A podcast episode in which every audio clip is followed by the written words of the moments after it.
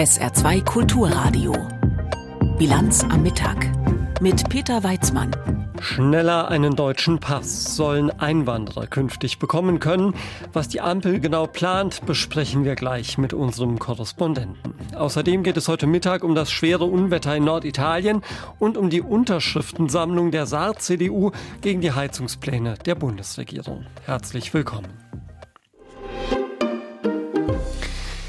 Wer darf wann und unter welchen Bedingungen Deutscher werden? Diese Frage beschäftigt die Ampelkoalition schon einige Monate.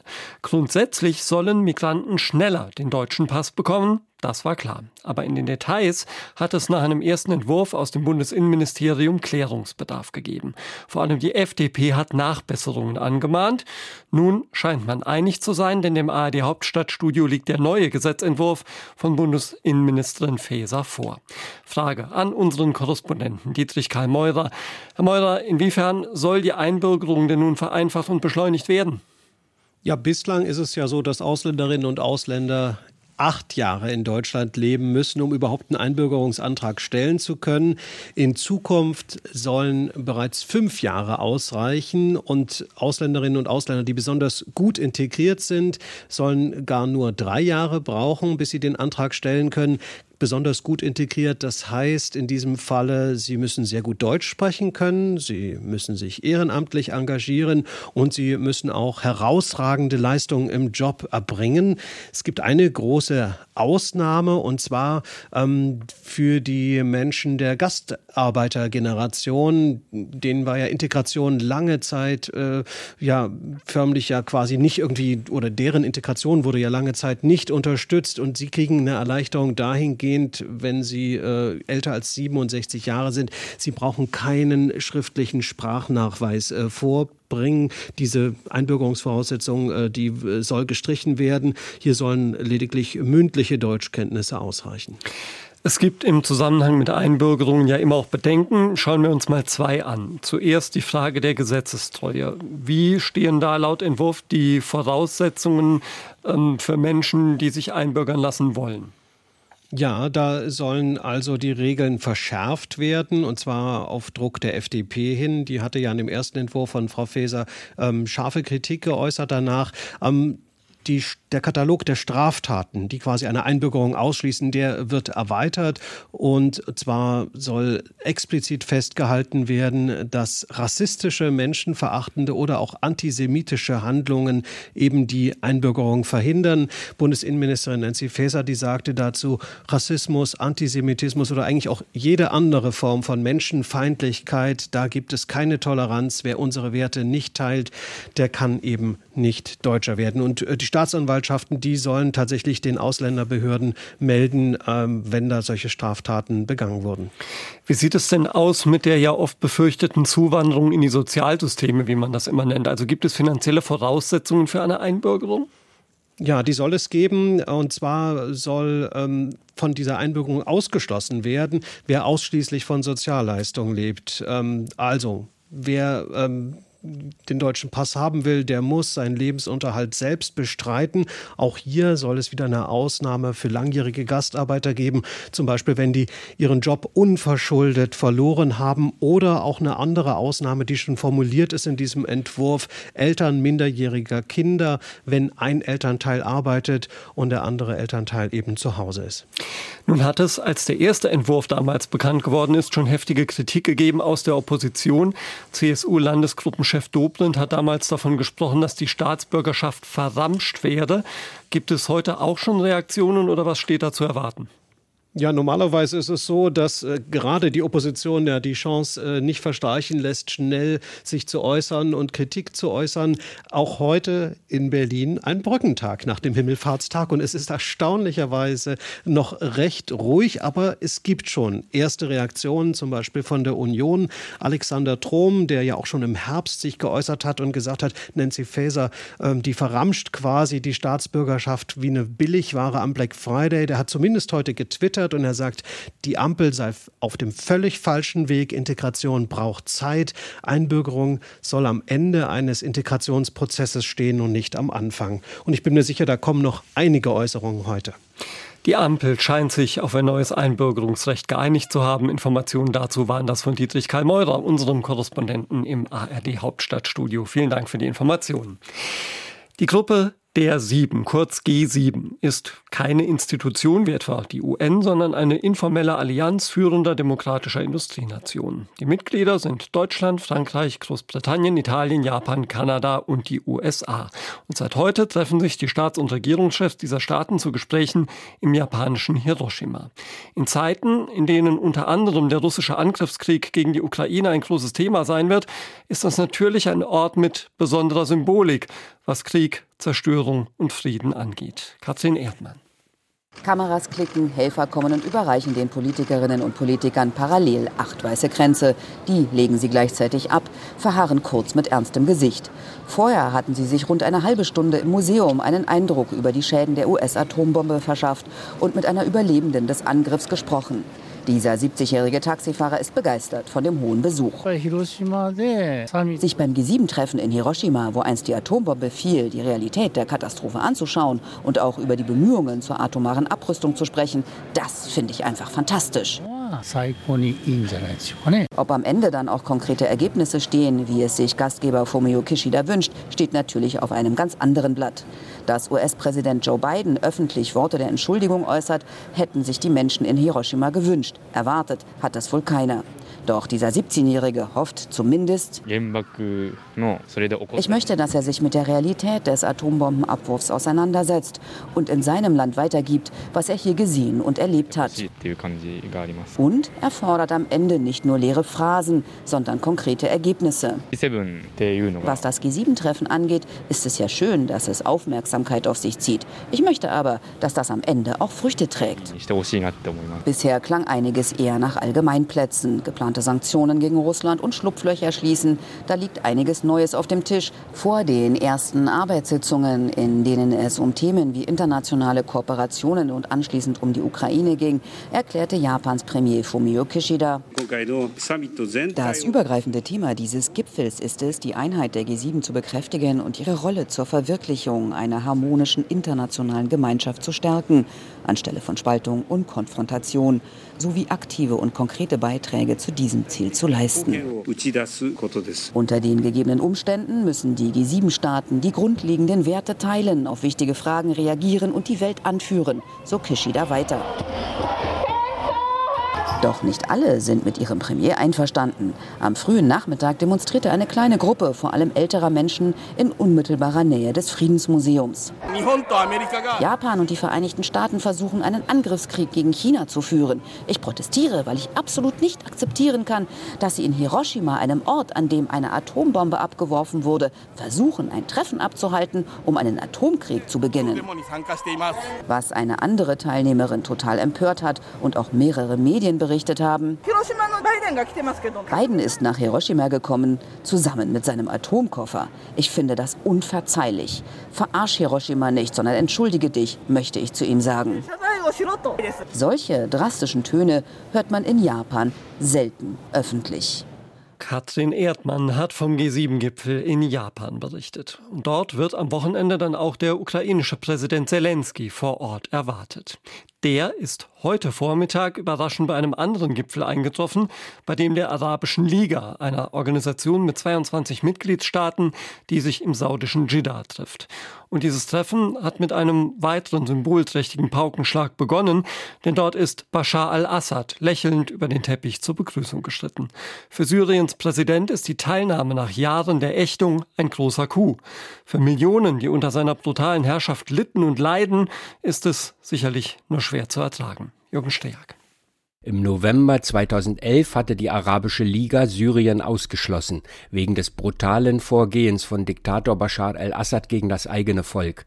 Elfeinhalb Jahre und eine halbe Million Tote später ist Assad zurück. Für Assad ist das nichts weniger als ein Triumph, findet Politologe Amin Hettate aus Beirut.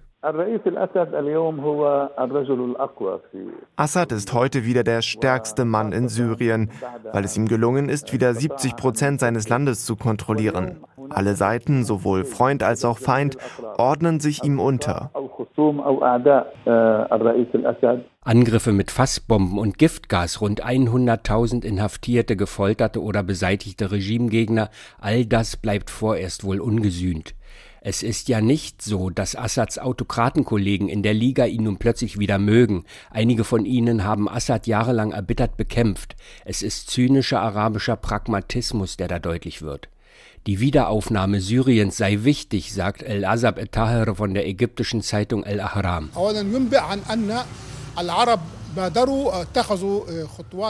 Der Schritt zeigt, dass die arabischen Staaten auf eigene Faust agieren, ohne den Einfluss von Mächten wie den USA. Saudi-Arabien hat die Initiative erst ergriffen, nachdem China erfolgreich beim Konflikt mit dem Iran vermittelt hat. Enge Beziehungen zwischen der Türkei und Ägypten, Saudi-Arabien und den Vereinigten Arabischen Emiraten könnten dabei helfen, so manche regionale Krise zu entspannen. So hätten Kairo und Ankara sich jetzt zum Beispiel darauf verständigt, in Libyen zu vermitteln.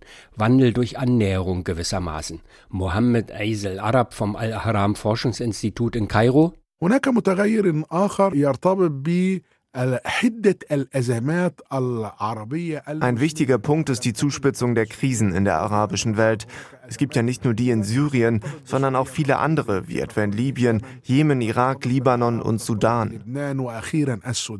Krisen, Konflikte, Kriege, wo man auch hinschaut, das bedroht die Macht aller Herrscher in der Region. Womöglich war es aus deren Sicht höchste Zeit für Realpolitik. Jetzt können die arabischen Staaten zum Beispiel mit Damaskus zum ersten Mal seit Jahren Probleme auch besprechen. Flüchtlingskrise, humanitäre Lage, der Einfluss des Iran, illegaler Drogenhandel und so weiter.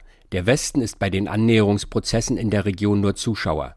Die EU hat die Wiederaufnahme Syriens in die Liga kritisiert. Im US-Kongress sieht man in dem Schritt sogar einen schweren strategischen Fehler. Innerhalb der Arabischen Liga wurde die Rückkehr Syriens bislang vor allem von Katar und Kuwait abgelehnt. Ahmed Abu Reid, der Generalsekretär der Liga.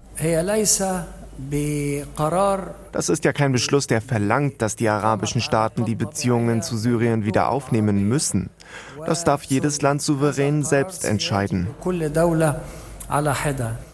Nun ist Bashar al-Assad aber schon mal wieder im illustren Gipfelkreis aufgenommen worden. Jürgen Striak hat berichtet, hier in der Bilanz am Mittag auf SA2 Kulturradio.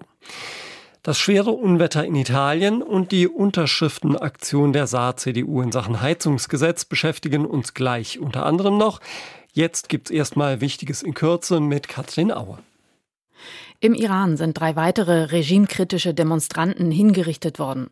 Die Justiz in Teheran meldet, dass am Morgen die Todesurteile vollstreckt wurden. Den drei Männern wurde vorgeworfen, im November bei Protesten mehrere Sicherheitskräfte getötet zu haben. Menschenrechtsgruppen beklagen, dass den drei Männern ein ordentlicher Prozess verweigert wurde. Sie seien gefoltert und zu Geständnissen gezwungen worden. Durch Todesfälle im Zusammenhang mit dem Coronavirus sind weltweit fast 337 Millionen Lebensjahre verloren gegangen. Das erklärt die Weltgesundheitsorganisation WHO in ihrem neuen Bilanzbericht.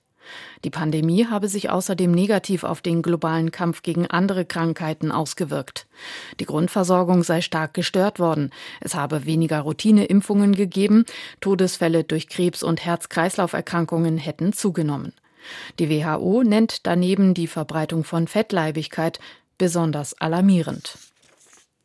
Die Steuereinnahmen von Bund und Ländern sind im April erneut deutlich zurückgegangen. Nach Daten des Bundesfinanzministeriums wurden knapp 54 Milliarden Euro eingenommen.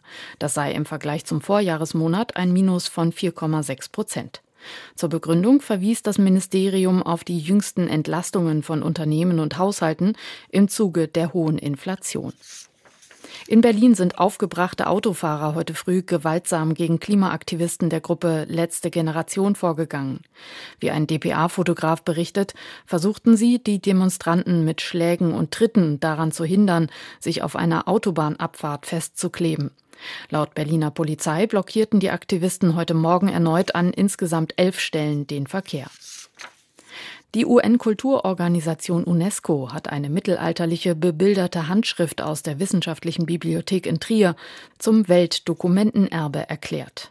Das Ada-Evangeliar stammt aus der Malerschule am Hof von Kaiser Karl dem Großen und ist rund 1200 Jahre alt. Es enthält den lateinischen Text der vier Evangelien. Der Buchdeckel ist mit Gold, Silber und Edelsteinen verziert. Der Trierer Oberbürgermeister Leibe erklärte, mit der Auszeichnung würdige die UNESCO einen der Höhepunkte der Kunst des Mittelalters. Dass es sogar verschärfte Reisehinweise des Auswärtigen Amtes für Italien gibt, das macht das Ausmaß der Katastrophe vielleicht schon deutlich. In den Reisehinweisen wird nun auf Extremwetter, auf die Gefahr von Überschwemmungen, Erdrutschen und Sturmfluten verwiesen. In Italien sind laut Medienberichten mindestens 13 Menschen ums Leben gekommen. Über 10.000 Einwohner in den betroffenen Gebieten der Region Emilia-Romagna im nördlichen Italien mussten ihre Häuser verlassen. Zwischenzeitlich wird teilweise aber schon wieder aufgeräumt, wie Andreas Strobel berichtet. Es sind Bilder, die Hoffnung machen. In einer schlammigen Straße in der Stadt Cesena stehen Helferinnen und Helfer, haben Besen in der Hand, dreckige Kleidung an und sie singen. Im Lied Romagna Mia geht es um die Sehnsucht nach der Heimat Emilia-Romagna, die italienische Region, die am stärksten betroffen ist von den jüngsten Unwettern. Eine Helferin in Cesena berichtet von den Aufräumarbeiten. Es gibt sehr viele Menschen, die nach Hilfe beim Aufräumen fragen. Sie haben gehört, dass viele Jugendliche mithelfen wollen. Und zu tun gibt es hier genügend. Eine Frau in Cesena erzählt von der Situation bei ihr zu Hause. Wir haben weder Strom noch Gas. Das Wasser steht bei uns anderthalb oder zwei Meter hoch. Das Wichtigste ist ja aber, dass wir am Leben sind.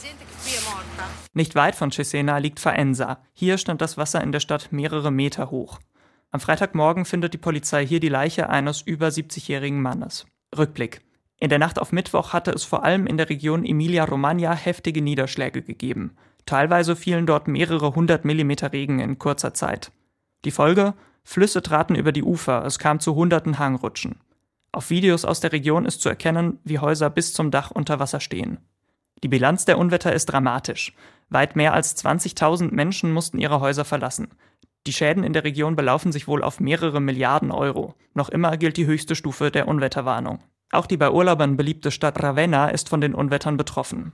Francesco Cimino, der Direktor der Küstenwache der Region, berichtet von den Einsätzen. Wir konnten mehrere Dutzend Personen retten und haben auch Hubschrauber eingesetzt. Zuerst haben wir zwei Kinder aus einem Schlauchboot gerettet, dann noch ihre Mutter. Die italienische Regierung hat derweil angekündigt, zu reagieren. Am kommenden Dienstag will sie ein Dekret mit Sofortmaßnahmen beschließen darunter eine Soforthilfe von 20 Millionen Euro für die Region. Der Landwirtschaftsverband Coldiretti berichtet, dass tausende landwirtschaftliche Betriebe unter Wasser stehen. Zehntausende Hektar mit Obstbäumen, Weinbergen und Getreide sind überschwemmt, berichtet der Verband. Auch Tiere seien in den Fluten ertrunken. Außerdem könne die Versorgung der verbliebenen Tiere mit Futter nicht gewährleistet werden. Das genaue Ausmaß der Zerstörung in der Region dürfte sich erst nach und nach so richtig zeigen. Ein Tankerunglück passiert üblicherweise ja dergestalt, dass ein Schiff auf seiner Reise plötzlich leck schlägt und sich das Öl dann ins Meer ergießt. Schnell und unerwartet. Das sieht im Fall der FSO Safa ganz anders aus. Dieses Schiff liegt seit Jahren vor der Küste des Jemen. An Bord des 47 Jahre alten Tankers sind mehr als 1,1 Millionen Barrel Rohöl. Hier droht eine Ölpest mit Ansage. Anna Osius. Rostflecken an der grauroten Bordwand, Öllachen an Deck. Der Öltanker FSO Safar ist eine schwimmende Zeitbombe. Jederzeit, so warnen Experten, könnte das Schiff auseinanderbrechen oder explodieren, denn der Tanker sei völlig heruntergekommen, so UN-Koordinator David Grassley. Zum Beispiel funktioniert das System nicht mehr, das spezielle Gase in den Ölkammern hält. Dort dringt jetzt Sauerstoff von außen ein und damit steigt die Gefahr einer Explosion. Der alte Tanker ist größer als drei Fußballfelder und diente lange als schwimmendes Lager- und Entladeterminal für Rohöl. Doch seit Beginn des Bürgerkriegs im Jemen vor fast zehn Jahren wurde er nicht mehr gewartet. Jetzt sei er eine akute Gefahr, warnen auch Umweltschutzorganisationen. Eine mögliche Ölpest im Roten Meer wäre eine der größten Umweltkatastrophen der Seeschifffahrt und würde die Havarie der Exxon Valdez 1989 vor Alaska gleich um ein Vierfaches übertreffen. Millionen Menschen wären betroffen, das Ökosystem Rotes Meer mit seinen Korallen und Fischreichtum würde schwer geschädigt, so Manfred Sanden von Greenpeace. Dann sehen wir ölverschmierte Seevögel, äh, dann sehen wir verendende Meeressäuger. Es gibt eine immense Artenvielfalt im Roten Meer und die ist dann komplett bedroht. Doch statt handeln zu können, mussten die Vereinten Nationen in den vergangenen Monaten erstmal die Spendenbüchse aufstellen. Mehr als 140 Millionen US-Dollar kostet die Bergung des Rohöls. Das Verfahren ist kompliziert. Eine riesige Spendenaktion begann. In Werbevideos bat die UN weltweit um Unterstützung. Moored off Yemen's Red Sea coast, the FSO Safa is a decaying supertanker at risk of a major oil spill. Deutschland hat sich mit 12 Millionen Euro beteiligt und ist damit einer der größten Geldgeber für die Aktion. Andere Staaten spendeten teilweise deutlich weniger. Egypt, France, Stück für Italy, Stück, Million für Million tröpfelte das Geld rein, viel zu langsam. Norway, the Republic of Korea, the United Kingdom, Schließlich entschlossen sich die UN zu einem ungewöhnlichen Schritt. Sie kauften selbst einen riesigen leeren Öltanker, um das Öl dorthin umzupumpen. Der Supertanker Nautica ist bereits in der Nähe. Ein kompliziertes Verfahren, aber offenbar die einzige Chance, eine Katastrophe zu verhindern. Auch politisch eine heikle Mission. Die UN müssen mit den Husi-Rebellen verhandeln, die Teile des Jemen kontrollieren. Momentan sind Beobachter vorsichtig optimistisch. UN-Sprecher Farhan Haq. At this stage, we believe that that vessel will be able to start its operations before the end of this month. Noch in diesem Monat könnte die Nautica aus dem Hafen von Djibouti auslaufen, bei der FSO Safar längsseits gehen und das Öl abpumpen. Fachleute aus den Niederlanden betreuen das Projekt und sind bereits vor Ort. Manfred Sanden von Greenpeace hofft, dass dadurch die Katastrophe verhindert wird. Im Prinzip ist alles bereit, es fehlen halt nur noch ein paar Millionen Euro. Denn das Geld für die Rettungsaktion ist immer noch nicht vollständig zusammen. Mindestens 24 Millionen Dollar fehlen noch, allein für die erste Phase der Bergung. Und Umweltschützer kritisieren, die verantwortlichen Ölkonzerne, die das Schiff jahrelang als Lagerstätte nutzten, sollten sich deutlich mehr beteiligen. Wer muss denn zahlen? Ne? Sind es wirklich die Nationen, also die Steuerzahlenden, die das bezahlen sollen? Oder ist es nicht doch die Ölindustrie, die davon profitiert hat über viele Jahre? Da fließen die Gelder wirklich sehr spärlich. Sanden hofft nur eines, dass die drohende Umweltkatastrophe im Roten Meer im letzten Moment doch noch verhindert werden kann. Die Zeit läuft. Das Heizungsgesetz der Ampelkoalition. Es sieht ja vor, dass vom kommenden Jahr an möglichst jede neu eingebaute Heizung zu 65 Prozent mit erneuerbaren Energien betrieben werden muss. Bestehende Öl- und Gasheizungen können weiter betrieben und repariert werden. Koalitionsintern ist das alles immer noch umstritten und für die Opposition ist es ein gefundenes Fressen. Denn viele Menschen machen sich Sorgen, ob und wie sie das bezahlen können, trotz Fördermaßnahmen. Im Saarland hat der Fraktions- und Parteichef der CDU, Stefan Toscani, deshalb sogar schon mal von einem Frontalangriff auf unsere saarländische Lebensart gesprochen. Und heute hat seine Partei nun eine Unterschriftenaktion gegen die Pläne gestartet unter dem Titel Fair heizen, also mit fair wie gerecht. Frage an unseren Landespolitikredakteur Jannik Böffel. Jannik, was hat die Saar-CDU denn genau vor? Hallo. Im Prinzip versucht sie sich ähm, an zwei Punkten, nämlich einerseits der Variante Infostände in allen saarländischen Kommunen. Ähm, in allen 52 saarländischen Kommunen sollen zum 3. bis zum 3. Juni Infostände aufgebaut werden. Man will mit den Bürgerinnen und Bürgern ins Gespräch kommen und dort das soll nicht im Fokus stehen, ist aber auch ein nicht ganz unentscheidender Teil dieser Kampagne, eine groß angelegte Unterschriftenaktion starten, vor Ort, aber auch online, unter diesem, du hast den Titel angesprochen, Fair Heizen. Das ist Teil einer Bundeskampagne, die in anderen Bundesländern teils schon gestartet ist, zuletzt ja auch in Bayern. Also man will mit diesen zwei Aspekten einerseits sichtbar werden, aber eben auch Unterschriften sammeln gegen dieses Gebäudeenergiegesetz der Ampelregierung. Und wenn man da unterschreibt, dann unterschreibt man nur gegen etwas oder wird auch irgendwas Konkretes gefordert? Man sagt natürlich, es geht um die Variante, ähm, den, die Sorgen und Ängste der Menschen ernst zu nehmen und sozusagen einen Kanal dafür zu geben. Aber man muss natürlich politisch auch sagen, für die CDU geht es nicht wie zuletzt ja in der Debatte in der Ampelregierung oder auch von der saarländischen Landesregierung Nachbesserungen an diesem Gebäudeenergiegesetz vorzunehmen, sondern die klare Stoßrichtung ist, dieses Gesetz in der vorgesehenen Form ganz zu stoppen und dann so, wie die CDU fordert, neu anzufangen. Also im Prinzip, es ist eine relativ klare Kampagne dagegen, soll natürlich ein bisschen Spielraum auch für Vorschläge von Bürgerinnen und Bürgern lassen, aber die Stoßrichtung ist klar. Und die CDU erhofft sich davon parteipolitischen Erfolg? Das ist sicher einer der Faktoren, erkennbar zu werden als Opposition an sich, aber auch als Opposition gegen dieses, du hast ja angesprochen, viel, viel kritisierte Gebäudeenergiegesetz und da sozusagen auch nochmal die Stimmungen von der Straße unter den Bürgerinnen und Bürgern aufzunehmen und dann am Ende möglicherweise, es gibt keine, so wie es heißt, klaren Zielvorgaben, ab wie vielen Unterschriften diese Unterschriftenaktion erfolgreich ist, aber am Ende natürlich auch nach außen gehen zu können. Wir haben sozusagen die Rückendeckung von XY Bürgerinnen und Bürgern im Saarland, aber auch bundesweit. Du hast es vorhin schon gesagt, das ist ein Teil einer Bundeskampagne der CDU und da gab es zuletzt auch Kritik von Datenschützern, nämlich dahingehend, dass die Daten möglicherweise auch weiterverwendet werden können. Was sagt die CDU dazu? Ja, da ging es auch um die Frage, ähm, anfangs waren wohl recht aggressive Cookies gesetzt, die das Surfverhalten, wenn man sich unter Fairheizen angemeldet hat und unterschrieben hat, nachverfolgen und auch die mögliche Variante in den Datenschutzbestimmungen, dass es danach auch zu anderen Kampagnen der CDU Infos gibt, also die CDU sich da einen relativ brauchbaren Datenschatz sammelt. Da sagt die saarländische CDU, das sei mittlerweile geklärt. Ja, man muss sozusagen äh, einen Daten angeben, nämlich die E-Mail-Adresse, auch um sozusagen der Unterschriftenaktion äh, Seriosität zu verleihen und das auch nachvollziehbar zu machen. Aber dieses Mehr an Infos, sozusagen an weiteren Kampagnen teilzunehmen, das gehe nur mit ausdrücklicher Zustimmung und extra Zustimmung der Teilnehmenden. Also da sagt man, da sei alles geklärt.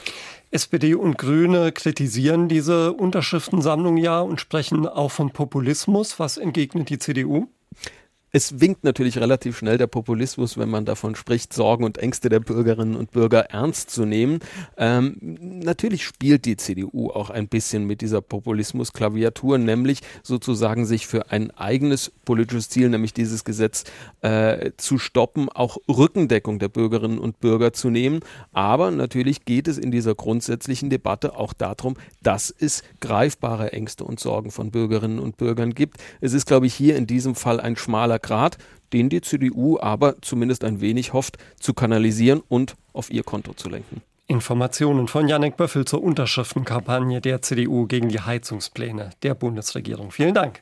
Und wir schauen noch auf das Wetter im Saarland. Heute Nachmittag wechseln sich da die teilweise dichten Wolken mit Sonnenschein ab. Es bleibt trocken bei 16 bis 20 Grad.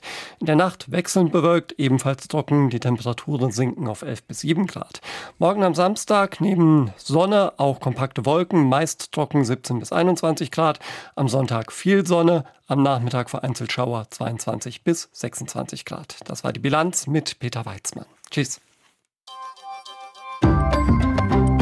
SR2 Kulturradio. Auslandspresseschau.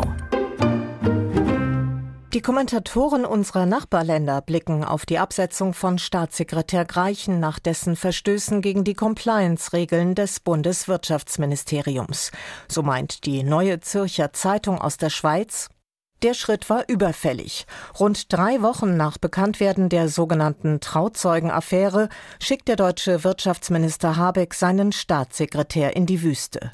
Greichen hat der Ampelkoalition und dem Klimaschutz einen Bärendienst erwiesen. Angeschlagen ist aber auch Habeck, der zu spät reagiert und vielleicht auch zu wenig genau hingeschaut hat. Ausgerechnet zum Zeitpunkt, in dem die Energiewende von einem abstrakten Plan in die konkrete schmerzhafte Umsetzung übergeht, erschüttert die Affäre das Vertrauen der Bürger. Für die Opposition und alle Gegner der Klimapolitik ist sie ein gefundenes Fressen. Und der Standard aus Österreich schreibt zu der Personalie der grüne Minister für Wirtschaft und Klimaschutz hatte Greichen zunächst im Amt halten wollen, veranlasste aber eine interne Prüfung im Ministerium, ließ alle Entscheidungen, an denen Greichen beteiligt war, durchleuchten und sprach anschließend von einem weiteren Verstoß gegen die Compliance-Regeln des Ministeriums. Dass ihm die Entlassung seines Staatssekretärs nicht leicht fiel, war Minister Habeck deutlich anzumerken. Einen Nachfolger oder eine Nachfolgerin für Greichen gibt es noch nicht. Habeck ist jetzt auf der Suche, denn der oder die Neue muss die Energiewende umsetzen. Die belgische Zeitung The Tide kommentiert den Gipfel der sieben führenden demokratischen Industrienationen, der heute in Japan begonnen hat. Dort geht es neben der Ukraine auch um China. Für Japans Premierminister Kishida ist die chinesische Bedrohung wichtig. Die Einheit gegenüber China erfordert von den G7 einen diplomatischen Kraftakt. In Europa gehen die Meinungen bezüglich China und Taiwan auseinander. Zudem versuchen die G7 weitere Verbündete an Bord zu holen. Deshalb sind neben Australien auch Brasilien, Indien, Vietnam und Indonesien eingeladen. Es wird eine Herausforderung, eine glaubwürdige Strategie gegenüber China zu erarbeiten, bei der sich die G7-Mitglieder einig sind und gleichzeitig neue Verbündete zu gewinnen. Das waren Auszüge aus Kommentaren der internationalen Presse, zusammengestellt von Claudia Drews.